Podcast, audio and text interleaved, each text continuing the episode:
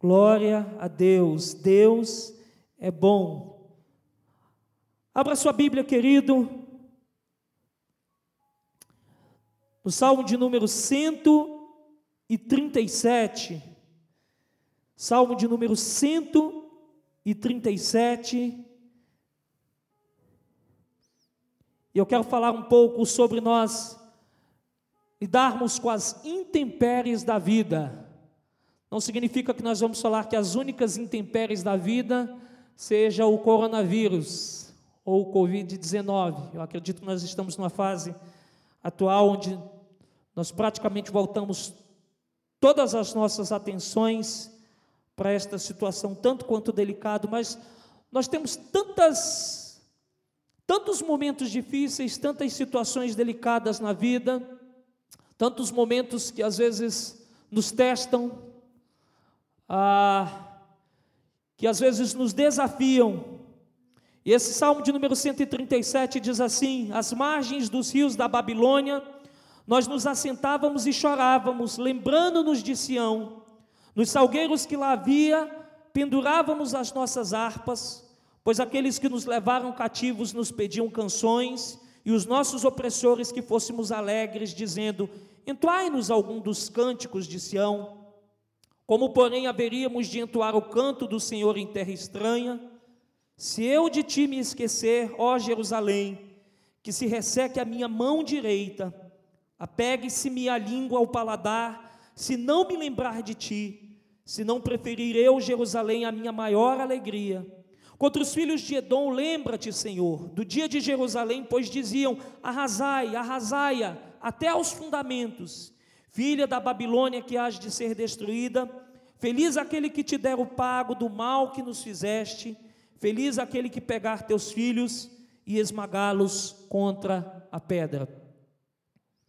Talvez esse seja um término de, de salmo que é um tanto quanto assustador, parece ser uma oração ou um cântico bastante vingativo. E nós vamos falar no final sobre isso. Mas esse Salmo 137, ele tem como epígrafe, ou tem como título, a, a seguinte chamada: Saudades da Pátria. E eu tenho pensado que esse tem sido um tempo de saudades. Eu acredito que você tem sentido saudade. Eu, particularmente, estou com muita saudade ah, dos irmãos queridos da Igreja de Nova Vida de Águas Claras. Tenho muita saudade das transmissões dos nossos cultos. Tenho desejado ardentemente que esse período passe, que a gente vença essa fase difícil. E eu quero, ah, no primeiro culto que nós tivermos aqui depois do retorno da normalidade, estar na porta, dando um abraço em cada irmão que chegar por esta porta, pela porta da igreja, quando tudo estiver é, voltado ao normal, quando tudo estiver voltado ao normal. Esse salmo ele fala sobre saudade. Acredito que você tenha sentido saudade de muitas pessoas, assim como eu, você deve estar sentindo muita saudade. Mas essa turma vivia um tempo diferente do nosso. A saudade que eles sentiam, talvez não seja possível muitas vezes a gente mensurar a saudade, mas no mínimo a situação que eles viviam é uma situação um tanto quanto difícil, porque eles viviam como prisioneiros, eles estavam cativos na terra da Babilônia. Ah, o povo de Judá, o povo do Senhor, tinha sido levado cativo, e a gente sabe que o período que eles ficam cativos ali no, no Império Babilônico é de cerca de 70 anos, quando você vai trazer o apanhado geral desse cativeiro. E eles, esse salmo retrata um pouco da realidade dessas pessoas, retrata um pouco aquilo que eles estão vivendo. Esse cântico fala um pouco da realidade de vida, talvez seja um cântico que fale de coisas tristes. O final tem um tom, como a gente falou, um tanto quanto iracundo, um, um tanto quanto ah, de muita raiva. Mas vamos entender algumas coisas dentro desse salmo, porque é um salmo que expõe sentimentos muitas vezes não tão desejados para nós. É claro que todos os sentimentos que a gente vai expor aqui, ele acaba sempre tendo ah, um princípio ou um lado lúdico para nós. E nós não podemos traduzi-lo somente como sentimentos ruins, apesar de aparentemente tais sentimentos parecerem ruins. Mas se você me acompanhar no texto que a gente vai ler, ou que a gente já leu, aqui aparecem alguns sentimentos que eu quero trazer para você nessa noite. Por que, que eu trago? Porque ah, nas intempéries da vida, muitas vezes nós somos cercados ou alcançados por estes sentimentos. A grande questão é, não é se eles chegam até nós, é mas é como nós lidamos com esses sentimentos e como nós lidamos com a realidade que está ao nosso redor, com a realidade que está diante de nós. Olha o que diz o versículo primeiro: às margens dos rios da Babilônia nós nos assentávamos e chorávamos, lembrando-nos de Sião. E o primeiro sentimento que eu quero traduzir nessa noite é a tristeza. Eles é, declaram categoricamente que eles estavam tristes. Não é por menos. Ah, você ser prisioneiro em terra estranha não deve ser nada fácil. Nenhum de nós, eu acredito que vivenciamos esse tipo de situação. Eles estavam longe da sua terra, talvez longe muitas vezes dos seus entes, porque talvez nessa partilha aí da, do exílio, muitos foram separados, longe dos seus costumes, longe daquilo que eles estavam realmente habituados a fazer, e o sentimento maior da vida deles naquele momento era de tristeza. Eu disse que a gente não pode resumir somente que tudo dos sentimentos é ruim, porque, por exemplo, a tristeza, a Bíblia diz, o apóstolo Paulo diz, lá escrevendo a carta dele aos Coríntios, segunda carta do apóstolo Paulo aos Coríntios, capítulo 7, versículo 10, diz que a tristeza, segundo Deus, opera arrependimento em nós. Mas essa tristeza que eles sentiam era da opressão que eles estavam vivendo naquele tempo. Eu não sei como está o seu coração nesses dias e especialmente nos dias que nós não temos nos visto. E eu não quero, como eu iniciei aqui a mensagem, eu não quero focar só sobre a temática do coronavírus ou só sobre o temor do, do, do Covid-19. Não, não é nada disso. Quantos de nós estamos vivendo circunstâncias que muitas vezes são circunstâncias ah, que poderiam nos cercar em dias do nosso cotidiano? Eu não sei como que você está na sua casa com a sua família, eu não sei como você está com os seus negócios, apesar de também sabermos que há uma coisa que nos afeta, ah, especialmente nesses dias, mas eu não sei como está o seu coração, e a gente tem falado muito sobre essa importância de nós nos alegrarmos em Deus, de nós nos regozijarmos no Senhor e deixarmos que essa paz de Deus, que excede todo entendimento, possa tomar conta do coração da gente, e a gente sempre tem tentado traduzir que paz, ela vai muito além do que a ausência de guerra. Paz, ela é um estado que Deus traz através do seu espírito e da confiança que nós temos nele, que independentemente das circunstâncias que estão ao nosso redor, nós conseguimos superar essas circunstâncias. Aquele povo estava triste, nós não podemos julgá-los por essa tristeza, porque se nós estivéssemos no lugar deles, talvez talvez não estaríamos na mesma posição temos passado por uma fase difícil e temos, sim, em alguns momentos nos entristecido. Segundo sentimento que havia no coração deles, a saudade.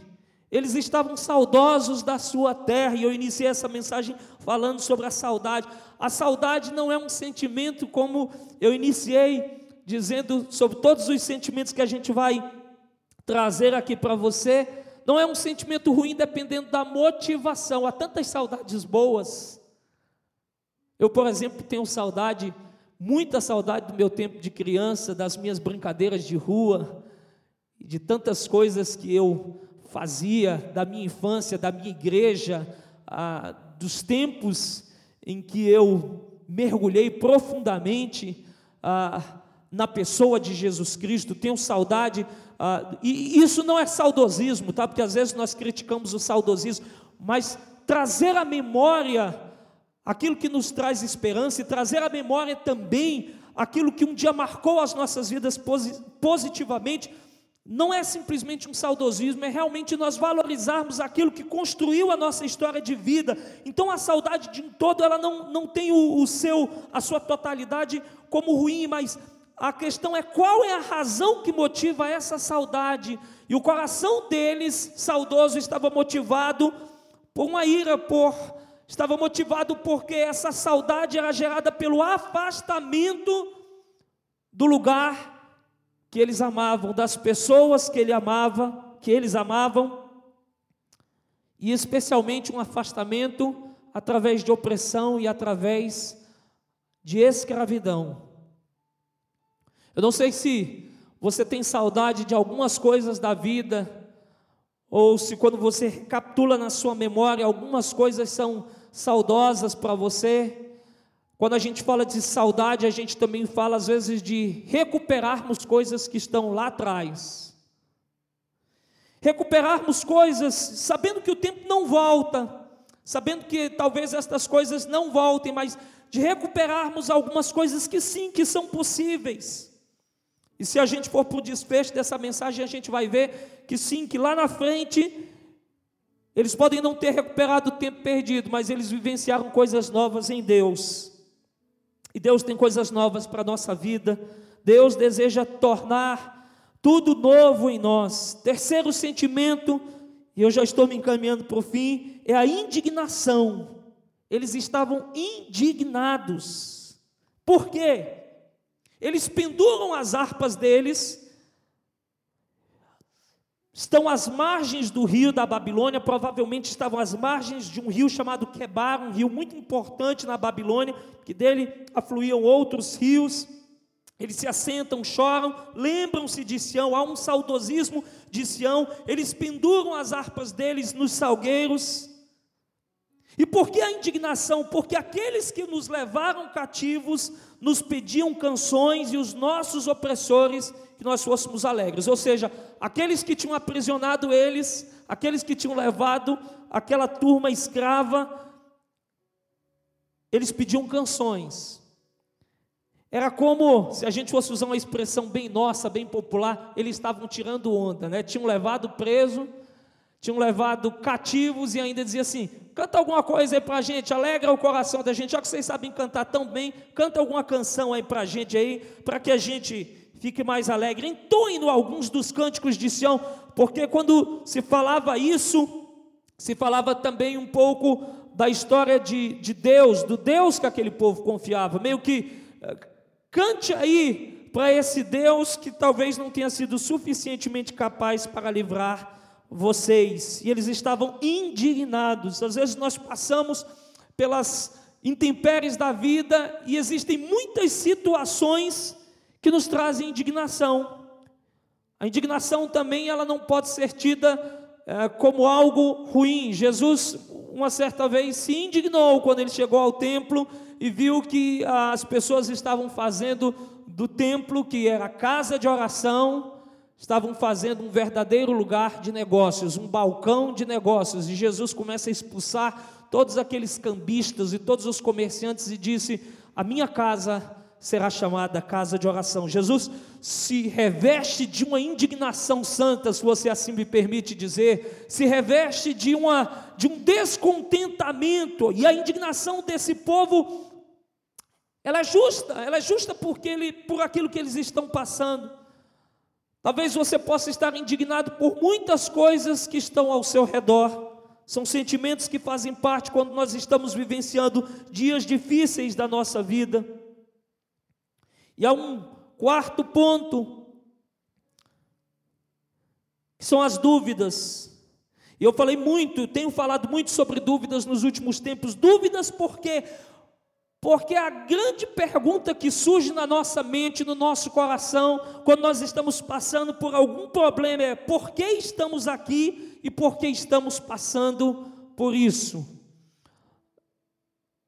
Na grande maioria das vezes, quando nós estamos vivenciando alguma fase difícil na nossa vida, nós não conseguimos entender um pouco aquele texto de Jeremias que diz que é Deus falando, porque eu bem sei os pensamentos que eu tenho a respeito de vós pensamentos de paz e não de mal, para dar a vocês o fim que vocês esperam.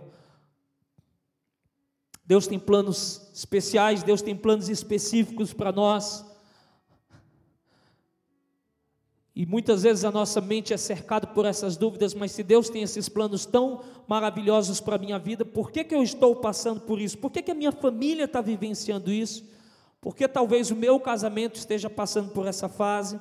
Por que eu tenho tido dificuldades com meu filho? Por que, que eu não estou conseguindo ah, viver então nessa plenitude de Deus? E eu tenho dito sempre nos nossos cultos que Deus não é aquele que providencia ou que coloca as lutas na nossa vida. Eu não creio nesse Deus que vai trazendo as lutas e os contextos de luta para a nossa vida, mas Deus, Ele se utiliza desses contextos difíceis e dessas tempestades para nos revelar que Ele é Deus e para nos fortalecer. Ou seja, as lutas, elas têm um, um ensino e têm uma praticidade na nossa vida que é a questão de nos fortalecer e de nos mostrar que apesar dos pesares, que apesar de todas as circunstâncias, que apesar de tudo aquilo que nos cerca, que apesar de muitas vezes o quadro da minha família não ser aquele quadro perfeito, do quadro do meu trabalho não ser aquele quadro perfeito, do meu filho não ser aquela figura perfeita, a gente até brinca que diz que a grama do vizinho sempre é mais verde, né? Às vezes a casa do outro é bem mais perfeita, apesar dos pesares, Deus que não traz a luta sobre nós, mas Ele usa essas circunstâncias difíceis sobre as nossas vidas para mostrar o seu poder e também para nos amadurecer no conhecimento dele. Na palavra de manhã eu falei sobre o amor de Deus e de nós sermos revestidos desse conhecimento do amor de Deus que nos leva à plenitude de Deus. A gente precisa conhecer essa plenitude de Deus e essas dúvidas estavam tomando o coração daquele povo e eu acredito que toma o coração de muitos de nós. Mas eu falei que no, que no final desse salmo, o cântico é um tanto quanto pesado para nós. São desejos que revelam um coração bastante machucado. E é o último sentimento que eu quero traduzir nessa noite é a ira. Quando ele diz: Feliz aquele que pegar teus filhos e esmagá-los contra, contra a pedra e outros dizeres mais. E essa ira simplesmente mostra que eles eram gente como a gente. E a ira muitas vezes revela que nós somos gente, feito de carne, de osso, que temos as nossas limitações humanas, que quando somos feridos, sentimos, que quando somos marcados, muitas vezes aquilo que nos que nos toca é eu vou revidar, Talvez às vezes essas as palavras de Cristo se tornem um tanto quanto distantes para nós, especialmente nos momentos que somos feridos, quando Jesus fala para que se a gente for ah, obrigado ou que nos é, impuserem uma caminhada que a gente caminhe mais, que se baterem na nossa face, que a gente ofereça outra. Na realidade, nós, como humanos, e carentes da graça de Deus, nós queremos logo revide. Esse final desse salmo mostra um pouco dessa gente que é gente, que está sofrendo. E você talvez às vezes possa estar, pode estar sofrendo alguma injustiça, alguma coisa que você tem julgado que não está correto para você, ou alguém que te feriu alguém que te machucou, alguma coisa que nessa semana ou nessas semanas não saiu legal, não está bacana para você, e você está irado, você está chateado, o seu desejo é que haja o revide, ou às vezes até há uma oração equivocada, dizendo que Deus faça a justiça, né? Que Deus aplique sobre essa pessoa o seu juízo, quando a nossa oração precisa ser uma oração de misericórdia e clamarmos a Deus para que Deus revista o nosso coração de amor. Eu não estou falando, querido, que isso é algo fácil. Eu também sou gente como vocês, e eu sinto como vocês, e me iro como vocês, e me indigno como cada um que está nos ouvindo nessa noite. Tenho dúvidas, esse, todos esses sentimentos permeiam o meu coração e a minha mente. Só que a ira nos ensina algo, especialmente quando ah, se traz essa ferida. A ira nos ensina que nós precisamos ser perdoadores. A ira nos ensina a entendermos melhor aquilo que é a graça de Deus, porque a ira nos ensina que nós um dia, mesmo sendo devedores e sendo inimigos de Deus e irreconciliáveis com Deus, nós somos alcançados pela graça de Deus, nós somos alcançados pelo amor de Deus, nós somos alcançados pelo favor de Deus, e a gente tem dito isso muito nos nossos cultos aqui, que graça é a manifestação que Deus traz sobre nós daquilo que nós não merecíamos receber, mas Deus nos dá dadivosamente, Ele manifesta a sua graça e o seu favor para conosco. E a ira talvez no seu fundo lúdico ela nos ensine isso, que por mais que tenhamos sido feridos, machucados, afrontados, nós precisamos perdoar. Eu quero te convidar, se essa semana foi uma semana difícil e alguma coisa não saiu legal, você possa ser agora alcançado por esse amor de Deus que foi derramado no seu coração e que é derramado no seu coração para que você também possa manifestar o perdão de Deus e a graça de Deus. E eu quero terminar essa mensagem dizendo que por mais que esse salmo traga muitas questões difíceis na vida deste povo, ele nos ensina uma coisa: tudo tem um fim. Tudo tem um fim. Tudo tem um fim. Talvez você possa estar achando que o seu problema não vai ter fim. Talvez nós estejamos é, ou entramos num túnel que parece que a gente não acha ou não vê ainda o fim desse túnel, mas eu quero te dizer que há um fim. Nós vamos chegar no fim. Nós vamos vencer. A tempestade sempre passa, uma tempestade ela nunca é eterna. E depois da tempestade sempre vem um céu limpo, sempre vem um céu claro, com um sol brilhando, com uma nova expectativa, com um tempo que mostra a bondade de Deus e o alcance de Deus sobre nós. Depois de uma noite de choro, e isso é a própria palavra de Deus que diz que o choro pode durar até uma noite, mas a alegria ela vem pela manhã. Às vezes nós podemos passar até um tempo chorosos, um tempo de luto, um tempo de dificuldade, mas a alegria do Senhor vem depois de tempos frios. Nós vamos sentir o aquecer da parte de Deus, e eu termino essa mensagem mostrando isso para vocês, porque o Salmo 137 ele traz a realidade de um povo que está chorando, que está se lastimando, porque eles estão prisioneiros, eles são prisioneiros em terra estranha, mas o Salmo 126 mostra essa verdade que eu estou falando para vocês, que tudo tem um fim. E o Salmo 126 diz: Quando o Senhor restaurou a sorte de Sião, e provavelmente esse salmo é escrito fazendo essa alusão do povo que volta do exílio, e provavelmente nessa leva que vai com, com Esdras. E diz: quando o Senhor restaurou a sorte de Sião, ficamos como quem sonha. Ou seja, aquelas tribulações ficaram para trás. E agora o que eles vivenciam é o novo de Deus, é o novo da parte de Deus. Eu quero te dizer que as tribulações e as aflições que nós temos vivido, seja por esta enfermidade que tem tomado o mundo todo, ou seja por quaisquer outras enfermidades que afetam não somente o físico, mas especialmente a nossa alma e o nosso espírito, elas vão passar se assim nós confiarmos no Senhor. E o Senhor vai restaurar a nossa sorte.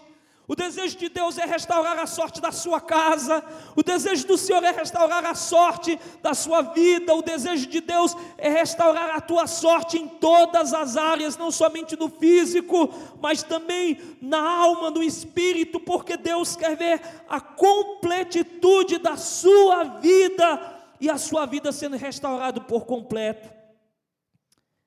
E o resultado é que quando Deus restaura a nossa sorte, as harpas deixam de ser penduradas e elas voltam para a nossa mão.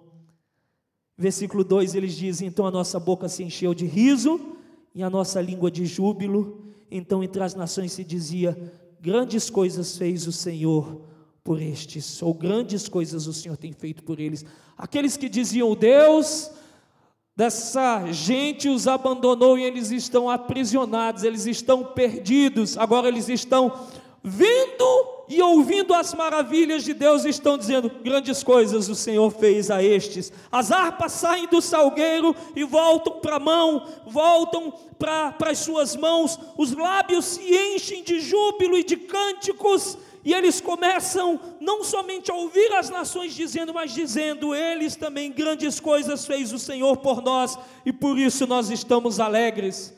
Eu não sei se você tem pendurado as suas harpas ou a sua harpa, eu não sei se você tem guardado ah, o seu instrumento, e não necessariamente você precisa tocar um instrumento, mas eu não sei se você tem guardado os seus cânticos para Deus, talvez por estar vivenciando momentos tão difíceis, mas eu quero voltar a repetir para terminar essa mensagem: esta fase vai passar a tempestade vai passar, o mar vai se, se acalmar, porque Jesus vai dar a palavra de ordem a você e a este mar, dizendo: Vento, mar, se aquieta.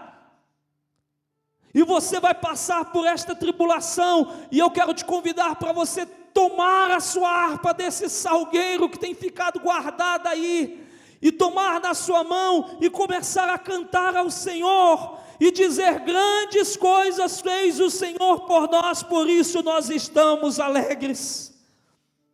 Salmo 20, 126, versículo 4, eles fazem uma última alusão dizendo: Restaura, Senhor, a nossa sorte como as torrentes do Negueb, Senhor. Restaura, Senhor, a nossa sorte. A minha oração e a oração de cada um dos nossos irmãos que estão aqui conosco, fazendo essa transmissão, abençoando a sua vida nessa noite, é para que o Senhor restaure, que o Senhor restaure a sua alegria, que o Senhor restaure o seu gozo que o Senhor restaure a sua esperança, que o Senhor restaure a sua fé, que o Espírito Santo entre na sua casa agora, nesse instante, e que pelo poder dele você seja renovado nas suas forças, que aquilo que está guardado agora seja trazido de volta e que a sua alma se alegre em Deus. E diga como a Maria um, disse, um dia disse: A minha alma se alegra no Senhor, o meu espírito se alegra em Deus, o meu Salvador.